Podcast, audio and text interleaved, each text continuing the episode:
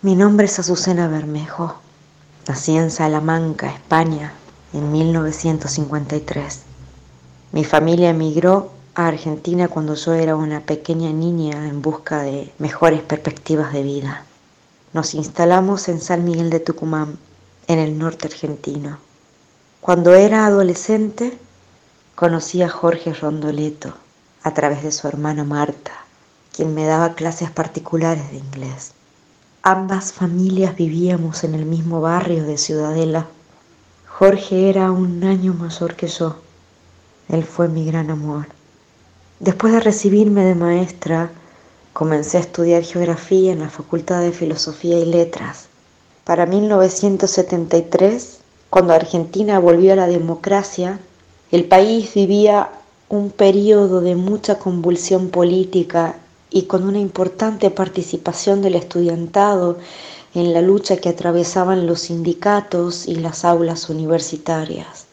Yo militaba en la Juventud Peronista Universitaria y fue así que pude colaborar en la propuesta de cambios y actualización de contenidos de mi carrera. Jorge y yo nos casamos en enero de 1976 cuando terminamos de construir nuestro hogar en la planta alta de la casa de mis suegros. Pero la tranquilidad de nuestra vida conyugal apenas duró unos meses. El 2 de noviembre de 1976, a las 14 horas, un grupo de hombres enmascarados y armados irrumpió en nuestro edificio, donde en la planta baja funcionaba una imprenta que pertenecía al padre de Jorge.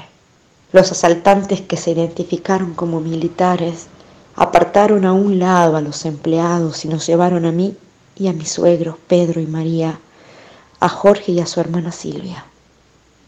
Yo tenía 23 años y estaba embarazada de cuatro meses.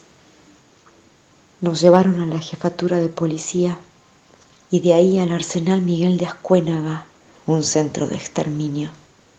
En aquel centro clandestino de detención, Pedro, mi suegro, y Jorge, mi marido, fueron fusilados. En junio de 2016, un equipo de forenses pudo constatar que los restos óseos de María, Jorge y Silvia fueron enterrados en un siniestro paraje conocido como el Pozo de Vargas. Dos meses después, también identificaron mis restos. Por último, en junio de 2016, hallaron los restos de Pedro.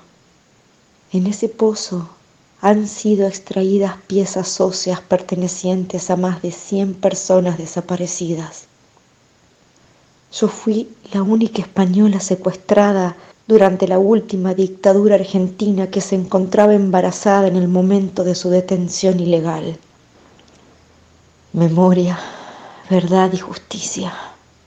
Treinta mil somos todos.